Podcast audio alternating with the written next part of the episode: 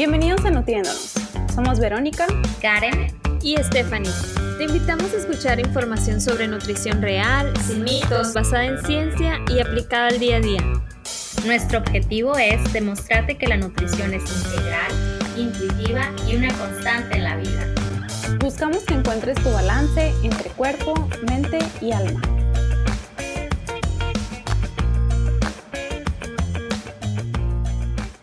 Bienvenidos a un episodio más de Nutriéndonos Podcast. El día de hoy nos encontramos muy felices, pues contamos con la presencia de una invitada muy especial.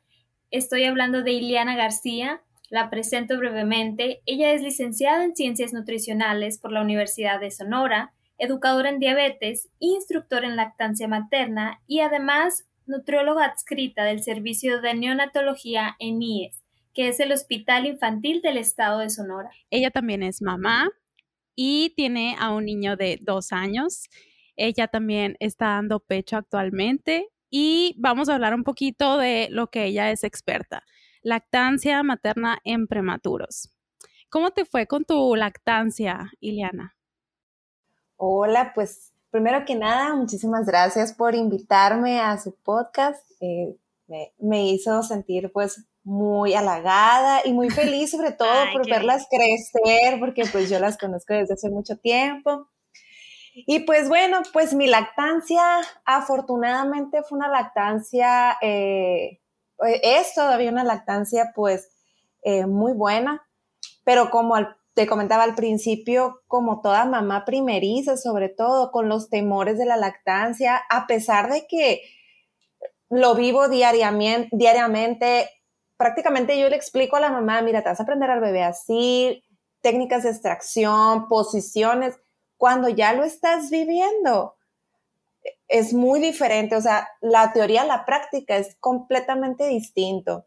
Sí, te entra toda la inseguridad de mamá primeriza. Sí. Se te borra el tape. sí, o sea, eh, o sea, yo hay veces que, que, que tenía así como que, ¿por qué me está pasando esto? Y tenía que hablarle a, mis compañeras eh, de lactario, a la enfermera de lactario, y me decía, cálmate, es normal, mira, haz esto, esto y el otro. Y yo, ah, sí, es cierto.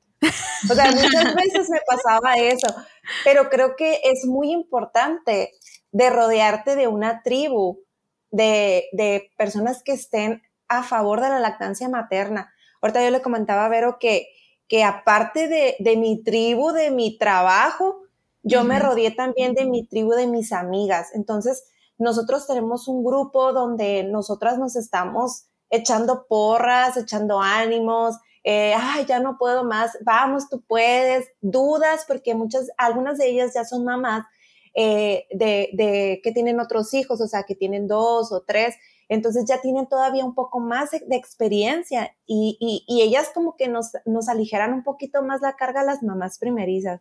Sí, porque ellas son mamá nivel 3, nivel 5. sí, o sea, o sea, yo me acuerdo que en la madrugada sí yo me despertaba porque ya no aguantaba el pecho y iba a hacerme la extracción y en la madrugada así de que, ¿quién está despierta? Yo estoy despierta, estoy en extracción. Y que, ah, oye, mira, ya vi o sea, te aligeraba la carga y la verdad, saber que no estaba sola. Ajá. Exacto, el rodearte fue lo mejor. Claro, también la familia, ¿no? El, este, el esposo, toda la red de apoyo para, para el pues para la protección de la lactancia materna, que ahorita es el lema, ¿no? De la Semana Mundial. Oye, es cierto, sí. Bueno, y cuéntanos un poquito acerca ya más en concreto de lo que haces en tu trabajo en IES. Bueno, antes pequeño paréntesis, ahorita al inicio de Siliana, tanto hace tan chiquitas que las vi, lo que pasa es que aquí les voy a contar una anécdota. Eh, Verónica y yo nos conocemos del servicio social cuando terminamos la universidad y eh, Ileana fue nuestra nutrióloga adscrita también, entonces aprendimos mucho de ella también durante ese año. Ahí fue donde nos conocimos, pues, y ahora poder limitar al podcast sí fue como, pues, muy emotivo para todas, ¿verdad? Es por eso.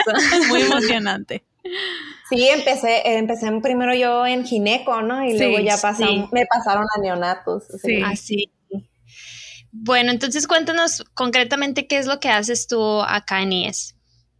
Bueno, pues eh, yo ya tengo en el área neonatal aproximadamente cinco años eh, trabajando con prematuritos Eh, en el hospital pues estamos con la unidad de cuidados intensivos neonatales, la terapia intermedia y el área de crecimiento y desarrollo. Prácticamente nosotros como nutriólogos lo que hacemos es darle todo el seguimiento nutricional del, del paciente, ¿no? Verificar que crezca, que suba de peso adecuadamente, que inicie la alimentación de forma adecuada. Mm, aquí fomentamos mucho lo que es la lactancia materna y trabajamos en conjunto a lo que es pues el área pediátrica eh, con los neonatólogos, eh, enfermería. Afortunadamente eh, ya tenemos un banco de leche humana. Ay, sí, es la novedad, ¿no? Es la novedad, o sea, hace poquito que se inauguró el banco, este, y también pues tenemos el acceso a un lactario hospitalario, ¿no? Entonces, es todo un equipo multidisciplinario de enfermería, de nutrición, de, pediatras, de neonatólogos, y pues prácticamente lo que hacemos aquí, abriéndolo del ámbito clínico, ¿no? Eh, y ahorita me voy a referir a lo que es la lactancia. Eh, pues prácticamente nosotros del área neonatal, pues de nutrición neonatal, nos enfocamos a que el prematuro crezca como si estuviera todavía en el vientre de la mamá. Ok. Porque nosotros aquí jugamos con una parte eh, muy sensible en cuanto a la programación metabólica, que esto se ve reflejado en unos años más eh, cómo fue su nutrición durante eh, la etapa neonatal eh, en el servicio de neonatología y cómo esta puede llegar a afectar en una etapa adulta o en una infancia temprana. O sea, si no es nada más nutrirlo por nutrirlo y que empiece a subir de peso, no. Lleva, lleva un proceso para que este bebé no crezca con ciertas complicaciones como diabetes, hipertensión o alguna enfermedad cardio, vascular, ¿no? Prácticamente ustedes son el apoyo que al bebito le faltó dentro del, vientre de la mamá, pues, ¿no? Sí, sí, nutricionalmente sí, es, es lo que le falta para que, para que pueda crecer, ¿no? Y pues aquí pues eh, nos apoyamos mucho del servicio del banco de leche y de lactancia para poder capacitar a las mamás, para poderlas eh, de cierta manera empoderar y, ser una ayuda para ellas, porque sé que es difícil el hecho de tener a tu hijo en un, área hospitalaria, la verdad. Ahora yo como mamá, o sea, si antes sí era como difícil verlo, siento que ahora es más. Sí, es mucho eh, más la empatía que logras tener con las mamás que estás atendiendo. Y sobre todo, eso que dices de que es empoderarlas, no es como, verás, hazte un ladito, yo me encargo, no, no, no, sino ese empoderamiento de la mamá de tú puedes, tu leche es lo mejor que le puedes dar en este momento a tu bebé y esa es la prioridad, ese es tu trabajo ahorita, darme la leche para alimentar a tu bebé.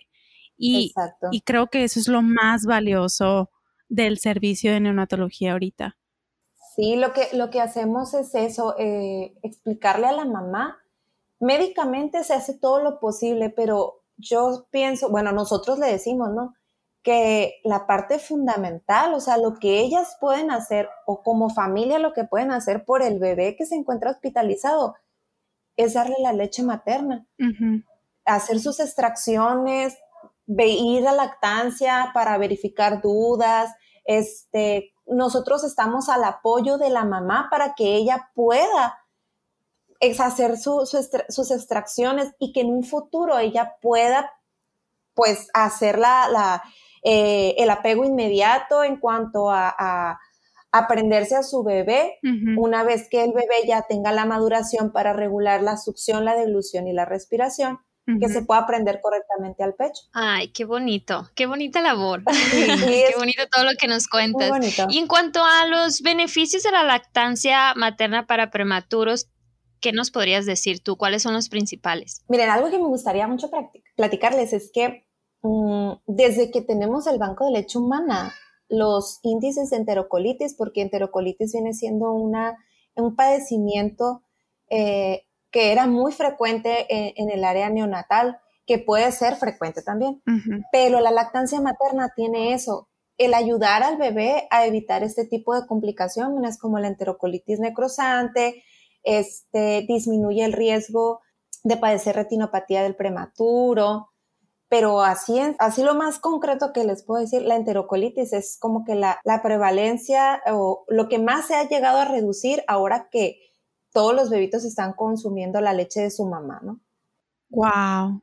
Porque la enterocolitis es un problema digestivo, pero que puede llegar a ser fatal. Entonces, claro, puede llegar a tener una perforación intestinal. El hecho de reducir esa prevalencia ya es ganancia. Exacto. Sí, la verdad que, que, les ayuda bastante, sobre todo a subir de peso, ¿no? Porque es lo que necesitamos también, que, suban de peso. Eh, se evita el riesgo de, complicaciones de infecciones, mm, tienen un mejor desarrollo neurológico. Entonces, la verdad, son niños que se van recuperando cada vez más más rápido. Reduce su estancia hospitalaria, ¿no? Qué padre de ser, ¿no? O sea, ver cómo está todo frágil, todo pequeñito y irlo acompañando en el proceso y al final ver que pues se va a casa ya con su mamá y ya a lo mejor la mamá más empoderada, como decía Liliana, de, de poder estar segura de que va a seguir alimentando a su bebé y que ya está fuera de riesgo gracias a todo el esfuerzo de todo el equipo. Qué padre, qué labor tan bonita. Oye, Liliana, y ahorita que nos contabas que mm, también les enseñaban o incentivaban más bien a las mamás a que se extrajeran leche, aunque el bebito haya nacido antes de las 40 semanas, eh, la mamá ya puede amamantar o extraer leche, es decir, ya ella va a estar produciendo, ¿cómo es? Bueno, si el bebito nació prematuro, tenemos bebitos desde 29 semanas, el más pequeño que me ha tocado es de 27 aproximadamente. Entonces ahí les explicamos a la mamá que durante las primeras seis horas después de haber tenido al bebé, es fundamental empezar la extracción, ¿sí? Eh, se empieza a estimular. A lo mejor no va a tener una producción como si fuera un bebé a término, porque sí hay diferencias entre la leche de una mamá que tiene un bebé prematuro a una lechita de una mamá que tiene un bebé a término. A partir de las 34 semanas de gestación se empieza a producir el precalostro. Entonces, si es un bebé que nace de 29 semanas, pues muy probablemente lo que esté produciendo la mamá es un precalostro pero ahí lo poquito que la mamá llega a, hacer la extracción, ese poquito es lo que se le guarda a su bebé en dado caso de que no esté comiendo, para poderle dar eh, una vez que inicie la alimentación, que lo primero que vaya a comer sea la lechita de la mamá. Claro. Sí se pueden extraer, ahí nosotros lo que les explicamos es eso, cómo hacer la extracción. Pero una vez que el bebé cumple con entre las 34 y las 36 semanas de gestación corregidas, se valora eh, el hecho de que la mamá se pueda prender al bebé. Y una vez que, el médico nos dice, ah, ¿saben que Sí, el bebé, la condición respiratoria, todo está bien. Nosotros, eh, en conjunto con Banco de Leche y Lactario, le damos un pase a la mamá para que ella pueda subir las veces que se necesiten a darle de comer a su bebé. Oh, sí, porque aquí estamos hablando de que a lo mejor se está extrayendo, pero unas tres gotas. Pero esas tres gotas es son valiosísimas. líquido para el bebé. Sí, eso es lo que se guarda. No estamos hablando de a lo mejor un biberón de leche. No, no, no, no. O sea, son gotitas, pero que eso es lo que el bebé necesita para crecer. Y va a ser suficiente y lo va a llenar, ¿no? Sí. Sí, claro. Eso, eso es muy importante explicarle a la mamá que aunque sean tres gotitas, eh, muchas veces ellas mismas nos dicen, tan poquito, pero ahí lo que hacemos es eso, o sea, tratar de, explicarle y motivarla en decirle, esto que te acabas de extraer es lo suficiente para tu bebé, o sea, es la primer vacuna que tú le puedes dar a tu bebé para ayudarlo en todo el proceso que va a estar aquí de hospitalización, de protegerlo me gustaría platicarles una anécdota, no sé si tenga tiempo. sí, sí, sí, Pero eh, cuando yo recién ingresé al área de neonatología, me tocó un bebito que nació aproximadamente de 600 gramos. Él duró bastante tiempo en, la, en el área de, la UCI, pero la dedicación de la mamá era impresionante. O sea, si duró seis meses en el área de, de hospitalización, o sea, neonatos, aproximadamente cinco meses, cinco meses y me duró con lactancia materna de forma exclusiva. Pero, ¿cómo? wow. La mamá, o sea, la mamá tenía una red de apoyo por su familia, por su esposo, porque aparte tenía otro hijo. Era el segundo el que tenía aquí.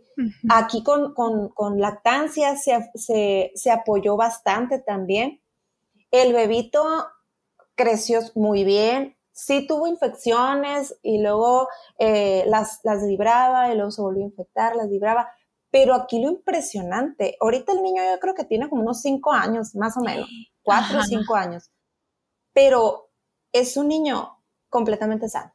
O sea, la mamá, una dedicación en la extracción y una dedicación en la técnica canguro también. Sí, es que eso es Muy importantísimo. Ay, ¿Nos pudieras hablar un poquito más de la técnica canguro? ¿Cómo la llevan a cabo ahí en neonatos?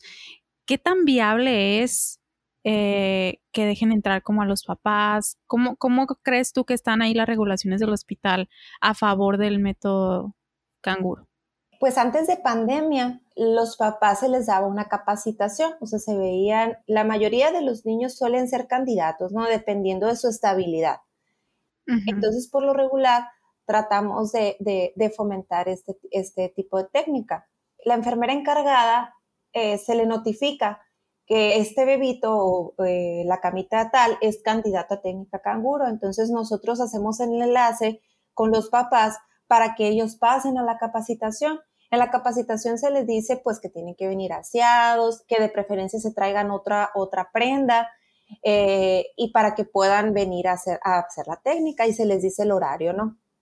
Los beneficios pues de la técnica canguro que me ha tocado ver y que de verdad es impresionante que pueden llegar a ganar hasta 100 gramos por día de peso y obviamente pues esto reducir la estancia hospitalaria. Claro. Les reduce el estrés también porque pues estás cerquita del corazón de la mamá, escuchan el latido, a ellos se les, se les explica a los papás que lo tienen que poner así de forma vertical en, en el pecho, ¿no?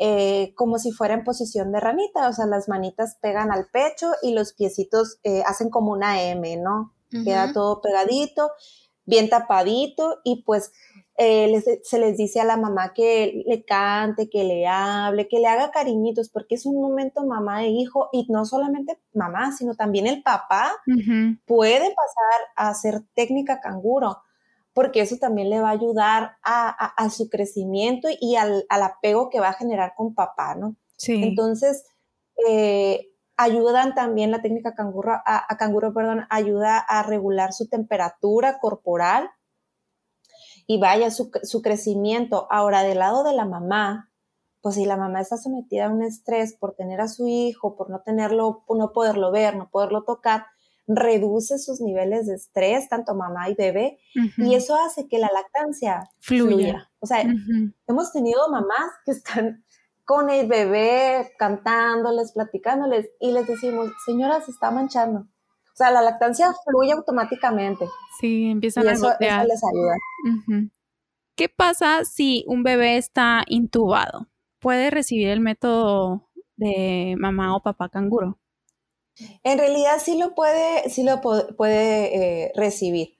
Eh, pero si está estable dentro de, la, del uso de la ventilación mecánica, y se le deja un cierto tiempo, a diferencia de los niños que no tienen el, ventilador, este, que, se quedan un poquito más de tiempo con los papás. Entonces ahí sí se les sí se limita un poquito más el tiempo por lo mismo de, su dificultad respiratoria. Pero sí, en teoría, eh, siempre y cuando no esté muy grave, sí se puede. Ah, muy bien. ¿Cuál es el método que utilizan para alimentar a los bebés prematuros cuando todavía no pueden ser amamantados directamente de su mamá? ¿Cómo los alimentan? ¿Cómo le, dan esa lechita de mamá? Por, lo regular se le da por medio de una sonda. Entonces, por medio de la sonda pasamos el, gástrica, le, le, pasan lo que es el contenido, o sea, la leche materna, y esta se va cambiando dependiendo de la frecuencia respiratoria del bebé, eh, si el bebé ya puede eh, alternar succión y deglución, eh, ahí es cuando hacemos la entrada de la mamá para que la mamá empiece a, conocer a su bebé. Porque muchas de estas al mismo tiempo que les damos el pase para amamantar, al mismo tiempo se le da el pase de lactancia. Entonces se le juntan y ahí se le explica, ¿no? Cuándo ya va a poder hacer la, la succión. Ok. Sí, porque cabe aclarar, ¿no? Que los bebés pues no pueden succionar luego, luego. Entonces, muchas veces... Tienen que aprender. Ajá, es, es un proceso, ¿no? De maduración y de aprender, como dice Fanny, a eh, todo el proceso de deglución, succión, respiración. Y pues es importante pues que los papás sepan que pues no es luego, luego este proceso, ¿no?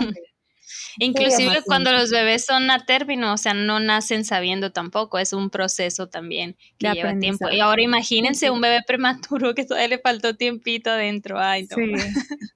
Sí. y los bebés, eh, por ejemplo, ese caso que te tocó de menos de un kilo que lleguen a pesar al nacer, ¿cuánto tiempo por lo general hay que esperar para poderlos alimentar? Mm, pues dependiendo de, de su estabilidad, eh, ahorita lo que estamos tratando de hacer en el área de neonatos es a la semana, eh, ya que esté con su vía enteral completa. Hacerles progresiones ah, eh, lo más adecuado posible, según la tolerancia, claro, para que el paciente pueda alcanzar la vía enteral completa y eso pues no nos atrasa nutricionalmente porque hay estudios que, que, nos dicen que entre más tiempo nosotros nos atrasemos en, la, en dar la vía enteral, mayor va a ser el riesgo de, que la recuperación nutricional sea más lenta. Entonces eso también juega como que un doble papel. Eh, empezamos la alimentación para que el intestino tenga esa, ese trabajo, porque si no, se, si no se trabaja, si el intestino no trabaja, pues se hace más permeable a que podamos tener más infecciones, ¿no? Se atrofia, se puede. Sí, como quien dice, el calostro es prioridad porque va como a tapizar el intestino y va a proteger de esas enfermedades. ¿no? Entonces, como preparar el intestino para empezar a recibir alimentación. Exacto, sí, lo que hace el calostro es lo más maravilloso del mundo. Entonces, es eso, te brinda esa protección, ese, ese tapiz de, de su aparato digestivo, de su vía respiratoria, de su aparato urinario. Entonces, es todo una maravilla la primer lechita de la mamá. Sí, aparte que pues es el laxante natural por default que trae el bebé, que trae la leche más bien. Sí, por eso tratamos a la mamá de eh, estar, bombardearla con lactancia, lactancia, lactancia en las primeras seis horas y para que ella empiece a, extraer su calostro, para ese calostro empezar a dárselo a su bebé. ¿Y qué pasa si el meconio no sale, o sea, como no va a recibir al principio el bebé su primer alimento, ¿cómo sale el meconio? El meconio es la primer popó del bebé, por ejemplo, por así decirlo. Entonces, Cabe entonces el calostro sirve para que salga ese meconio. El meconio es lo que tragó el bebé durante el embarazo, el líquido amniótico y todo esto. Entonces es muy importante que salga el meconio. Pero si, la, si el bebé no recibe calostro desde el inicio, ¿cómo, cómo procede? Eh, pues aquí ya, ya lo que se trata es que empiece a comer lo más pronto posible, igual no dependiendo de su estabilidad, porque el calostro tiene motilina, entonces eso hace que el intestino empiece a trabajar para que lo empiece a, expulsar y no genere un tapón y una complicación entonces, eh, la idea es que coma lo más pronto posible, siempre y cuando su estabilidad lo permita, para que eso, este, pues lo lleguen a expulsar, ¿no? Ok.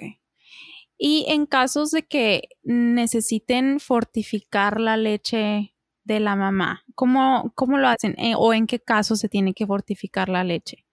Pues mira, ahorita como tenemos el banco de leche, eh, lo que tratamos es eh, de verificar, verificamos quiénes son los candidatos, ¿no? Los candidatos son aquellos niños que no están subiendo adecuadamente de peso o que tengan una fosfatasa alcalina y electrolitos eh, alterados, algo que nos puede llegar a indicar que hay un riesgo o que hay un osteopenia. Entonces, como primera opción, lo ideal es eh, dar una leche materna hipercalórica. El banco de leche lo que hace es analizar la leche, para empezar a hacer sus clasificaciones. Entonces clasifica en, entre normo, hipocalórica, normocalórica o hipercalórica. Entonces ahí lo que se hace, bueno, si necesitamos que el bebé suba de peso, vamos a dar una hipercalórica. Y si vemos que ya hay un riesgo de alguna osteopenia o que la fosfatasa ya se empieza a alterar, ahí le solicitamos al banco una, una leche que tenga una acidez entre 1 y 4, la acidez Dornic, que eso hace que la, tenga una mejor fijación de calcio y fósforo eh, en el hueso del bebé. Ah, Cuando ya tenemos altas, altas eh, necesidades energéticas en bebitos más complicados, eh, hay, o, que las fosfatasas están muy, muy alteradas, ahí se decide realizar la fortificación de la leche. Entonces, la fortificación de la leche, pues hay diferentes tipos de fortificadores. Está el fortificador en polvo y el fortificador en líquido. Entonces, ahí, este, pues hacemos eh, el cálculo para ver qué, tantos eh, sobres o qué tantos viales de fortificador va a necesitar el bebé para poder alcanzar las metas calóricas y eh, el cubrir los requerimientos de estos minerales. Ok. Pero son como, es muy individualizado, ¿no? Tienes que, no es como que, ah, bebé prematuro, vamos a fortificar, sino que es dependiendo de cada caso del bebé, me imagino. Oye, Ileana, hay una última pregunta que ahorita se me vino a la mente.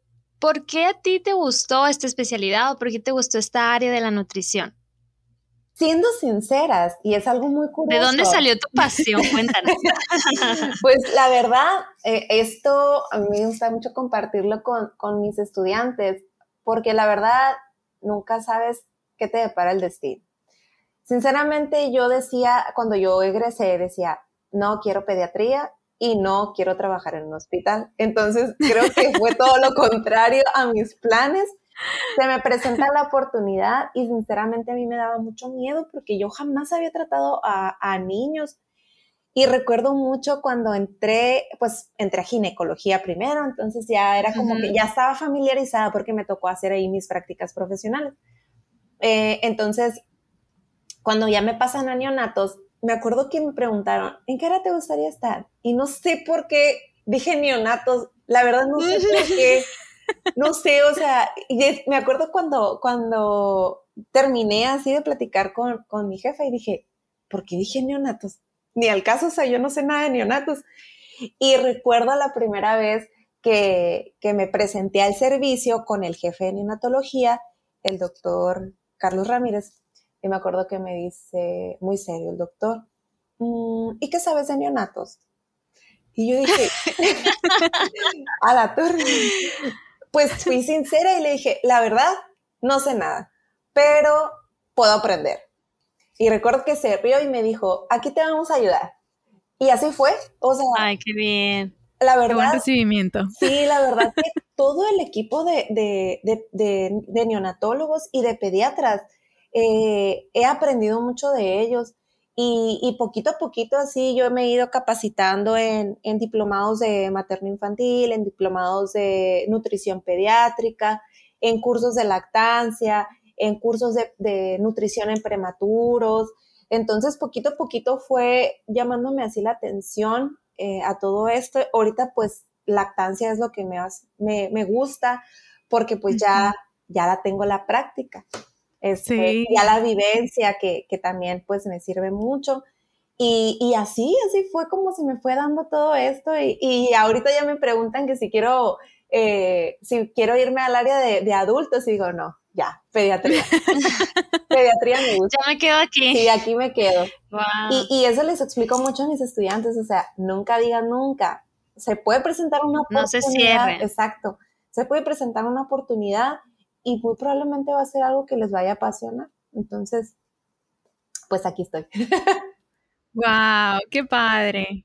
¡Wow! Pues qué interesante. Qué interesante todo este mundo de, de los prematuros y todos los beneficios que trae la leche materna. Eh, digo, la leche materna ya sabemos que por default a cualquier bebé siempre va a ser siempre su primera opción, siempre lo primero que, que hay que darle, pero en prematuros es realmente muy impresionante cómo beneficia su desarrollo para, pues como nos comentabas al principio, de que salgan, que tengan menos tiempo en hospitalización, que sea pues menos traumático hasta cierto punto para los papás y, y que se puedan desarrollar a final de cuentas como un niño como si hubiera nacido a término, ¿no?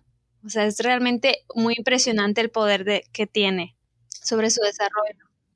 Y Ah, ¿dónde estás trabajando actualmente, actualmente, además del hospital?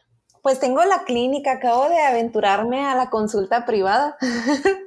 eh, wow. estoy también dando clases, pero ya las voy a terminar. Estoy en la materia de materno infantil, pero ya como termino, ahora sí ya me voy a dedicar de lleno a lo que viene siendo la, la consulta, ¿no? Antes de tener al niño, antes de ser mamá, ya la tenía, pero mi enfoque era más a, a diabetes, ¿no? Pero ahora ya con todo esto, pues ya me uní a un equipo de pediatras eh, con diferentes especialidades y pues yo soy la del área de nutrición y asesoría en lactancia. Para los que nos están escuchando, eh, Iliana es de Sonora y está en Hermosillo. Por si alguien necesita asesoría, pues que la busquen por allá. ¿Cómo se llama la clínica? La clínica se llama Liberty, Clínica Liberty, de especialidades pediátricas. Pues muchas felicidades por tus nuevos inicios en tu práctica privada. Te deseamos todo lo mejor. Muchísimas y, eh, gracias. ¿Cómo te pueden contactar para, para una consulta eh, particular? Pues tengo mis redes. Eh, en Facebook me pueden encontrar como nutrióloga Iliana García. Iliana con I-L-I-A-N eh, sí, porque muchas veces me buscan como Liliana, entonces no, no me van a ah. encontrar. y en Instagram estoy como IG-nutriendo creciendo. Entonces ahí, ahí es donde me pueden encontrar. Ahí vienen los teléfonos, viene la dirección de la clínica también, viene mi teléfono y el teléfono de la clínica por si se, si les, si gustan comunicarse, ¿no? Por, por cualquiera de los dos. Eh, también llego a dar consulta en línea si se les facilita más al, paciente, este, pero por lo regular, pues sí me piden más la presencial. Sí. sí. Bueno, pues ya saben, si alguien está en Hermosillo y necesita una consulta de nutrición, ya sea lactancia o pediatría, pues aquí Iliana con toda la experiencia y muy recomendada. Sí, muchas gracias. pues muchas gracias por participar con nosotras. Esperemos volverte a tener en, en, algún otro episodio futuro, ¿verdad? Con otro tema de lactancia o de lactario, tal vez. ¿Quién sabe? O a lo mejor como tu experiencia en la maternidad también. También. sí, claro que Luego lo platicaremos. Sí, pues díganme. No, gracias a ustedes por invitarme, la verdad. Nos vemos pronto.